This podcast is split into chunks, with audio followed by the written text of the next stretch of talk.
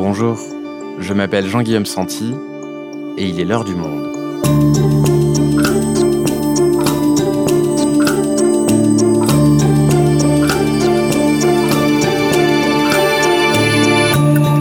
Aujourd'hui, nous allons vous expliquer comment des décisions que vous pensez prendre chaque jour sont en réalité influencées par des spécialistes en sciences comportementales qui vous orientent sans que vous vous en rendiez compte.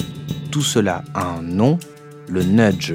Cette théorie est de plus en plus utilisée par les entreprises et les pouvoirs publics pour influencer nos choix individuels. Comment est-ce que ça fonctionne? Peut-on vraiment parler de manipulation?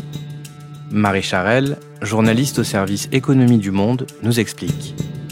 Comment le nudge influence nos comportements, un épisode produit par Clément Baudet, réalisation Amandine Robillard.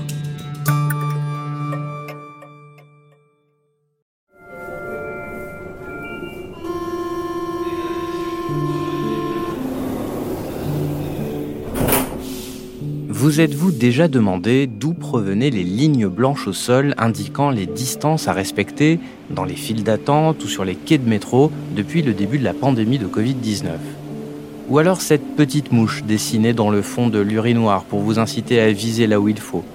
Ou alors peut-être avez-vous déjà vu dans les rues de votre ville des poubelles qui ressemblent étrangement à des paniers de basket et dans lesquels y jeter des choses devient presque amusant? Rappelez-vous aussi de cet escalier aux marches peintes en noir et blanc comme des touches de piano que vous avez préféré à l'escalator.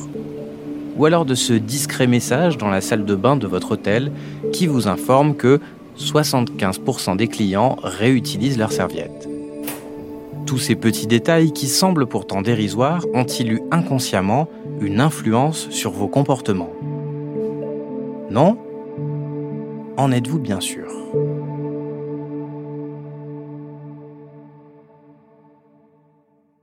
Marie, je viens de revenir sur quelques exemples d'applications de ce qu'on appelle le nudge. Alors pour commencer, est-ce que tu peux nous expliquer quelle est euh, l'origine de ce terme? Le nudge, c'est une méthode d'influence douce qui a été théorisée aux États-Unis en 2008 par un économiste, Richard Thaler, qui a eu le, prix Nobel d'ailleurs en 2017, et le juriste Cass Sustain.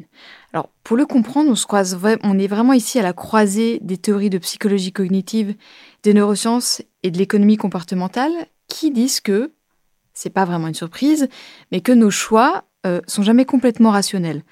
On prend jamais les meilleures décisions pour nous-mêmes. Pourquoi? Parce qu'en fait, on est influencé par tout un tas de biais cognitifs, pour la plupart inconscients. Par exemple, on préfère le statu quo. En général, on n'aime pas trop changer quand ça demande un effort et qu'on est bien comme ça.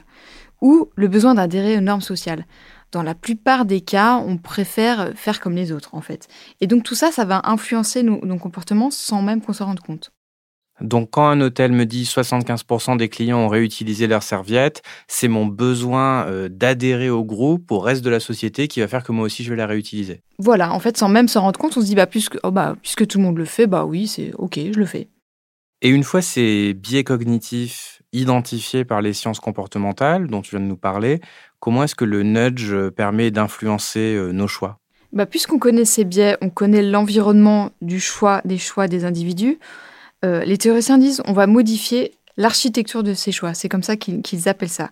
Ça peut paraître un peu technique, mais c'est très simple en fait. Si on prend un exemple classique des théoriciens des nudges, c'est celui des desserts à la cantine. Quand on arrive euh, à la fin de la queue, euh, il y a les desserts sucrés en avant et puis les fruits, euh, les desserts équilibrés après.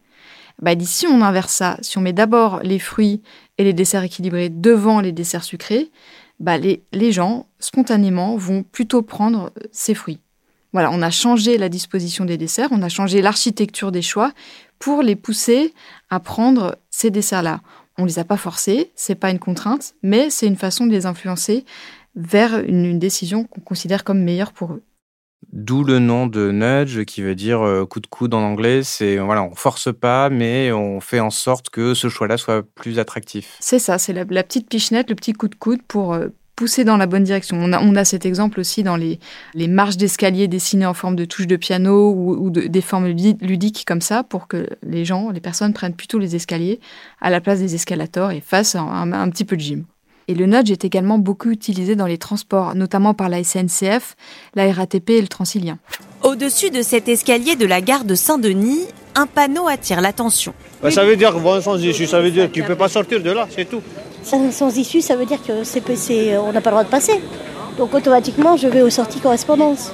Ce panneau sans issue, il permet de donner du sens à l'interdiction qui existait auparavant. Il est là pour dire, vous pouvez passer par là, mais si vous y allez, vous n'y trouverez rien. Et en faisant ça, on laisse le choix aux gens, mais on leur explique que la sortie ne se situe pas à cet endroit. Des nudges ou coups de pouce en français. Des dispositifs sympathiques conçus pour nous inciter en douceur. Exemple venu d'Angleterre, ces cendriers qui proposent aux fumeurs de voter avec leurs cigarettes pour leur footballeur préféré. Plus 46% de mégots récoltés.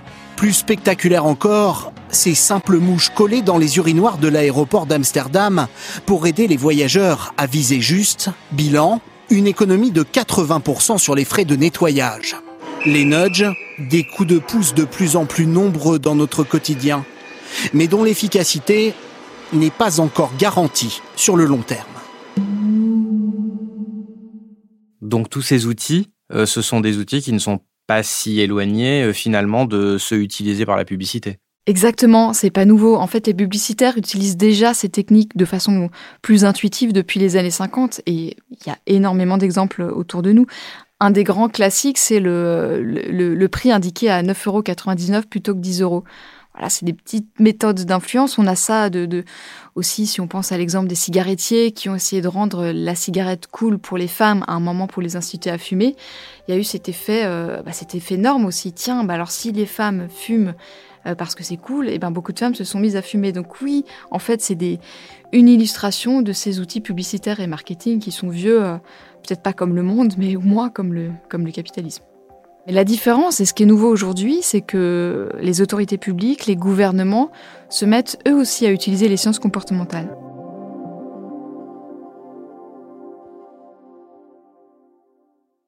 Donc les gouvernements s'y mettent. Quels sont les pays en particulier qui s'intéressent à ce nudge? Beaucoup de pays. Hein, L'OCDE, qui écrit des rapports régulièrement sur le sujet, montre qu'aujourd'hui, il y a plus de 400 institutions dans le monde qui utilisent les sciences comportementales dans les politiques publiques, dont, par exemple, l'Organisation mondiale de la santé, mais beaucoup de gouvernements.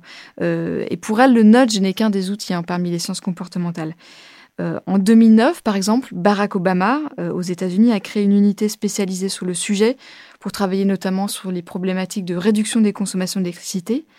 En 2010, au Royaume-Uni, David Cameron euh, aussi a créé le Behavioral Insight Team. C'est vraiment une équipe dédiée sur ça qui a travaillé sur euh, les impôts notamment, comment euh, inciter les, gens à payer leurs impôts à l'heure. Ils ont par exemple rajouté cette mention 9 personnes sur 10 payent leurs impôts à l'heure sur les, fiches de rappel et en fait ça fonctionne. C'est ce fameux biais de normes sociales. Aujourd'hui d'ailleurs, ce BIT, comme on l'appelle, cette identité créée au Royaume-Uni, est devenue indépendante et conseille beaucoup de gouvernements, dont la France. Donc la France aussi utilise euh, ces outils du nudge pour influencer euh, les choix des citoyens. Alors c'est pas nouveau, mais on en a beaucoup parlé ces derniers temps pendant la pandémie. On a vu que le gouvernement a utilisé les nudges par le biais du service d'information du gouvernement, qui est rattaché à Matignon, et qui a notamment fait appel à la BVA Nudge Unit, qui est donc une unité d'un cabinet spécialisé sur ça, dans tout le travail qu'il y a eu pour inciter les gens à respecter la distanciation sociale et les gestes barrières notamment. Est-ce qu'il y a des exemples en particulier autour de la pandémie de Covid-19 qu'on peut citer? Alors il y en a plusieurs. Il y a les fameux ronds euh, sur les quais de métro ou les quais de gare pour inciter à respecter la distanciation sociale. Vivement qu'on ne voit plus ce logo. Cette appli, personne n'a envie de la subir. Vous êtes déjà plus de 10 millions à avoir téléchargé Tous Anti-Covid. Ceci est un message du gouvernement il y a cette mention 10 millions de Français ont déjà téléchargé l'application Tous Anti-Covid qu'on a vue. Et là, c'est encore une illustration de cette idée du, du biais de normes sociales. Ah, si 10 millions de Français l'ont téléchargé, c'est qu'il faut le faire. Euh, on n'est pas tout à fait sûr que 10 millions de personnes l'avaient téléchargé à ce moment-là, mais en tout cas, c'est une des illustrations du nudge pendant la pandémie. Oui, ça montre aussi que ça fonctionne pas tout le temps, puisque l'application Tous Anti-Covid n'a pas eu forcément le, succès escompté par le gouvernement. Non, le nudge, c'est pas une baguette magique. on y reviendra. Alors on a bien vu dans tous ces exemples que tu nous donnais que beaucoup de nos choix sont donc subtilement euh, influencés par ces biais cognitifs. Est-ce qu'on ne peut pas dire, du coup, qu'il s'agit d'une forme de manipulation? C'est une forme de manipulation douce. Et c'est là que les, pros et les anti-nudge commencent à, se, euh, à débattre euh, avec, avec beaucoup de vigueur. Parce que on peut dire qu'il y a la manipulation partout. le nudge, c'en est une. Mais il y a pire. Il y a les fake news. Il y a des formes de manipulation beaucoup plus dures et beaucoup plus malsaines. Et puis aujourd'hui, on a tendance à appeler nudge un petit peu tout et n'importe quoi. C'est assez rigolo. C'est à la mode, c'est marketing. Et par exemple, pendant la pandémie, euh, la BVA Nudge Unit qui a conseillé le gouvernement l'a aussi conseillé euh, pour des, outils de communication politique assez classiques. Par exemple, c'est eux qui ont formalisé cette expression première ligne, deuxième ligne. Pour parler des soignants, des caissières de supermarché. Voilà, mais ça, c'est pas du nudge. C'est la communication assez classique. Donc aujourd'hui, on appelle nudge un petit peu tout, n'importe quoi. On fait parfois des procès euh, un peu durs à cet outil qui, serait un outil de manipulation. Il faut rester prudent, c'est qu'un ça, peut aussi être très gadget et on peut parfois appeler un peu tout et n'importe quoi du nudge. D'accord, donc on n'est peut-être pas dans une manipulation à grande échelle, mais il y a quand même une sorte de, paternalisme, de déresponsabilisation des gens en les orientant vers le bon choix, plutôt que de partir du principe qu'ils pourraient le faire eux-mêmes sans nudge, quand on utilise ce type de technique, non? Oui, et d'ailleurs, les théoriciens du nudge eux-mêmes le définissent comme du paternalisme libertaire ou libertarien. C'est vrai que c'est un peu paradoxal de dire, bon, bah, puisque les, les citoyens prennent pas forcément les bons choix pour eux, nous, on va les orienter dirigeants en présupposant qu'on sait mieux. C'est un peu la posture c'est discutable. Après, on peut, se dire aussi que s'ils font pas du nudge, il y a la régulation, il y a les interdictions et parfois des choses beaucoup plus euh, intrusives. Exemple, si on veut par exemple que les, les, personnes adoptent des comportements favorables à la transition écologique, on peut faire des campagnes d'information, leur expliquer qu'il vaut mieux traiter, euh, trier leurs déchets, etc. Ou on peut leur imposer. Qu'est-ce qui est le mieux? Ça se discute. Parfois, les sciences comportementales, c'est plus utile que des interdictions, parce que les interdictions peuvent aussi être contourné. C'est pour ça que c'est un outil qui peut être utilisé dans les politiques publiques. Après, par rapport à toutes ces critiques, les, euh, deux théoriciens, Thaler et Sustain, eux disent un nudge doit être éthique, il doit respecter des règles, il doit être transparent, présenté comme tel, explicite, et surtout il doit être facilement contournable. Si on reprend l'exemple des desserts euh, changés de place à la cantine, bah, si on veut quand même prendre le gâteau bien sucré au chocolat, c'est assez facile, il y a juste à tendre la main. Et puis l'objectif des politiques publiques, dans l'ensemble, c'est d'agir pour le bien commun. D'accord, donc tu nous parles ici euh, d'une éthique du nudge, d'usage assez respectable, puisque tu nous dis effectivement que les politiques publiques œuvrent pour le bien commun. Euh, on parlait de distanciation sociale, de tous anti-Covid, etc. Mais ces mêmes techniques, elles peuvent être utilisées dans des buts moins louables, par des entreprises privées par exemple. Oui, et on parle même de sludge, c'est-à-dire des nudges malveillants les chewing-gums et les bonbons à la caisse des supermarchés. Bah là, on est un peu nudgé pour prendre ces, petites choses douces qui sont pas bonnes pour notre santé. Euh, il y a des cas plus discutables aussi dans les politiques publiques quand même. C'est le cas par exemple des choix par défaut, des cases remplies euh, par défaut pour nous. On a ça aujourd'hui euh, en France pour le don d'organes par exemple. On est donneur d'organes, sauf si on fait savoir qu'on ne veut pas l'être. Donc c'est bien pour tout le monde, mais ce cas des choix remplis par défaut, c'est parfois un petit peu plus intrusif. Il y a des pays, par exemple, où, puisque les gens n'épargnent pas, ça a été notamment le cas aux États-Unis à un moment, on a décidé, le gouvernement a décidé, bah, on va en fait, par défaut, faire épargner les gens sur leur salaire, en considérant qu'ils sont pas assez prévoyants pour le faire. Là, ça commence à être un petit peu intrusif. Et là, l'éthique du nudge, à savoir facilement contournable, est peut-être un petit peu plus discutable. Et puis on a ça dans le, dans le domaine privé, euh, avec les, exemples nombreux et variés de, services euh, ou d'abonnements euh, au câble ou autres, dont on n'arrive jamais à se désabonner parce qu'en fait on trouve jamais la case où à cocher pour, pour se désabonner du service. Et est-ce que tu as d'autres exemples en tête de, de cas peut-être encore plus problématiques? Bah oui, parce qu'on a parlé des politiques publiques qui fonctionnent bien, mais imaginons un gouvernement qui n'est pas forcément respectueux des libertés individuelles ou très conservateur. Il peut utiliser le nudge ou un sludge pour, par exemple, mettre des bâtons dans les roues aux femmes qui veulent avorter, non pas en interdisant l'avortement, mais en mettant des obligations de faire un entretien préalable, en limitant les lieux où c'est possible de le faire, en essayant par ce genre de moyens-là, qui sont plus ou moins des nudges, pour freiner l'avortement. Bah là, on commence à être dans des cas limites, là aussi, d'utilisation des sciences comportementales.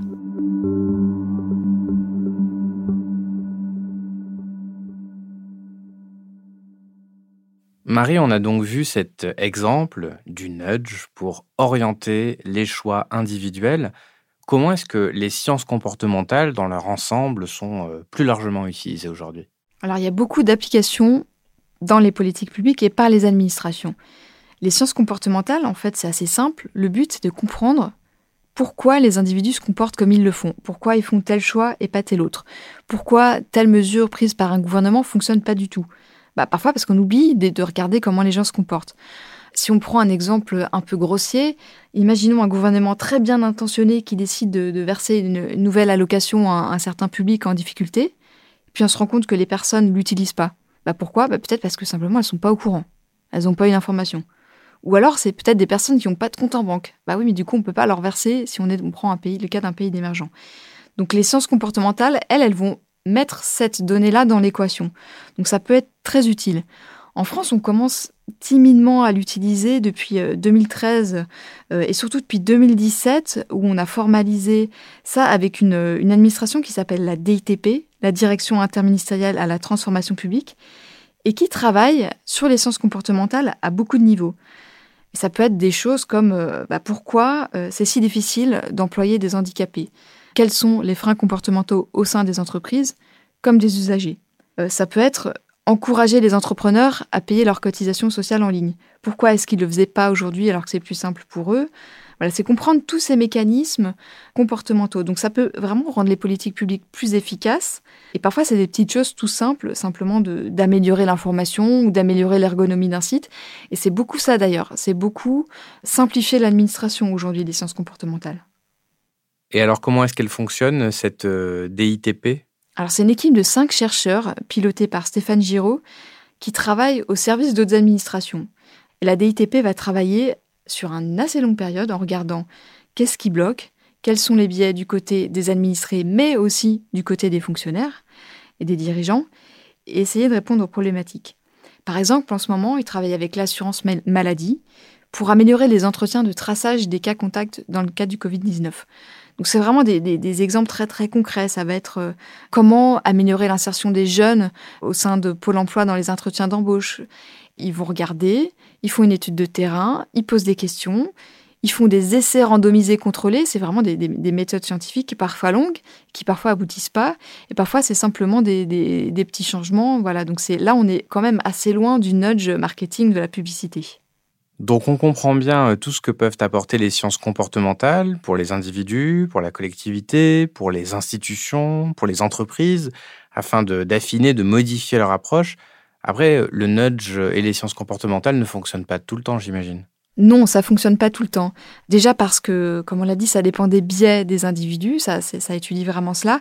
Or, ces biais-là, ils changent d'un pays à l'autre, selon les cultures et selon les époques. C'est-à-dire ce qui fonctionne aujourd'hui, par exemple, un petit SMS pour appeler aux gens de, payer leurs impôts à l'heure, ça marche aujourd'hui, mais peut-être que dans cinq ans, ça marchera plus parce qu'on reçoit tellement de SMS que voilà, c'est plus valide. Donc les chercheurs en sciences comportementales sont très modestes et disent voilà, c'est pour ça qu'on fait des essais euh, réguliers, c'est long, c'est laborieux, ça ne marche pas toujours et c'est compliqué. Donc aujourd'hui, il y a un espèce de fossé entre ces scientifiques-là qui sont très modestes, qui disent voilà, on essaye d'améliorer les choses, on travaille sur l'humain. L'humain, c'est pas rationnel, c'est difficile. Et puis, euh, les équipes marketing du nudge qui présentent parfois un petit peu ça comme des solutions miracles qui fonctionnent rapidement. Or, c'est vraiment pas le cas. C'est-à-dire que si on met un nudge au bout d'une politique publique qui a été mal conçue, bah, ça fera pas de miracle. C'est vraiment pas une baguette magique. Euh, si on prend le cas de la vaccination, bah, on peut inciter les gens à aller se faire vacciner, mais s'il n'y a pas les vaccins dans les centres, bah, ça suffira pas. Et puis surtout, on ne fait pas boire un âne qui n'a pas soif. Donc c'est pas un nudge qui va convaincre une personne qui est convaincue que les vaccins c'est mal d'aller se faire vacciner. Merci Marie. Merci.